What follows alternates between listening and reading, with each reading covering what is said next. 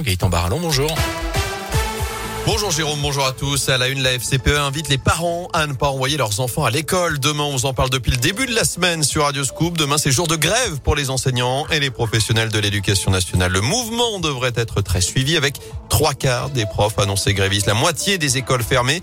Objectif d'énoncer la gestion de la crise sanitaire et les protocoles à répétition. Dans leur lutte, les profs et les instituts pourront compter sur le soutien des parents d'élèves. Donc, pour la première fois, la FCPE, première fédération en France, appelle les parents à ne pas mettre leurs enfants à l'école ce jeudi. Explications de Catherine Limousin, présidente de la FCPE de la Loire. L'ensemble des parents d'élèves sont vraiment euh, impactés par ce énième euh, changement de protocole. Et euh, là, il était vraiment important de faire remonter tout ce ras-le-bol, ce mécontentement de la part des parents d'élèves. Il est important de se mobiliser tous ensemble à côté des enseignants pour réclamer ce qu'on veut. C'est des moyens humains. Et finalement, au bout du bout, on se rend compte que ce sont des enfants qui trinquent puisqu'ils ne sont pas dans des conditions normales d'enseignement. Voilà, les indicateurs ne sont absolument pas bons pour l'école dans sa globalité. Donc il est important de tous se mobiliser pour réclamer enfin une vraie politique d'accompagnement et plus de moyens pour l'école publique. Et au niveau national, la FCPE continue de réclamer des masques, des capteurs de CO2, des purificateurs d'air dans les établissements scolaires.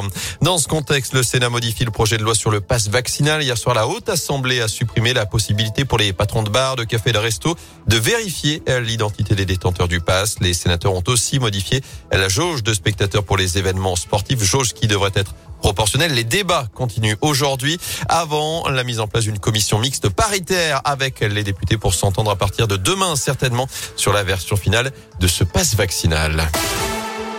Dans l'actu près de chez nous, il était porté disparu depuis lundi matin à Firminy. Un adolescent de 13 ans a finalement été retrouvé hier du temps de midi du côté de Monistrol-sur-Loire. D'après le progrès, il était en fugue. Bonne nouvelle pour Gabin, ce collégien stéphano de 11 ans dont le numéro de portable avait auparavant servi à une escort girl. Le garçon avait reçu des messages explicites et même des photos osées. Selon le programme Bouygues Télécom lui a finalement attribué un nouveau numéro. La compagnie va également faire un geste commercial pour la famille après le buzz suscité par cette affaire. Des travaux en plein centre-ville de Rouen après cette rupture impressionnante d'une canalisation d'eau lundi rue Mulsens qui a provoqué des inondations. La chaussée s'est aussi retrouvée sous plusieurs centimètres d'eau. Elle s'est même affaissée au passage d'un bus et d'une voiture. La canalisation a été réparée. L'enrobé, lui, doit être refait dans la journée. La circulation pourra donc reprendre ce mercredi. En bref, le coup d'envoi des soldes aujourd'hui, c'est parti pour quatre semaines de rabais en pleine crise sanitaire. Ça va durer jusqu'au 8 février prochain.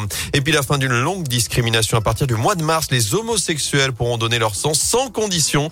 Jusqu'à présent, ils devaient observer une période d'abstinence sexuelle de 4 mois avant de pouvoir faire un don.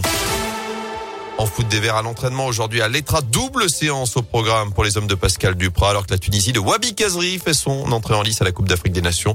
Ce sera face au Mali à partir de 14h. Enfin, Novak Djokovic admet une erreur humaine dans sa déclaration d'entrée en Australie. Dans un communiqué publié sur Instagram, le Serbe numéro 1 mondial de tennis explique que son agent s'est trompé en déclarant qu'il n'avait pas voyagé lors des 14 jours précédant son vol. Il reconnaît aussi une erreur de jugement lorsqu'il a reçu le mois dernier un journaliste de l'équipe et en participant à une séance photo avec des enfants alors qu'il il venait d'être testé positif au Covid. Djokovic qui a remporté une première manche judiciaire cette semaine face au gouvernement australien, mais il n'est pas encore tiré l'affaire. Il peut toujours être exclu du territoire alors que l'Open d'Australie débute lundi prochain à Melbourne.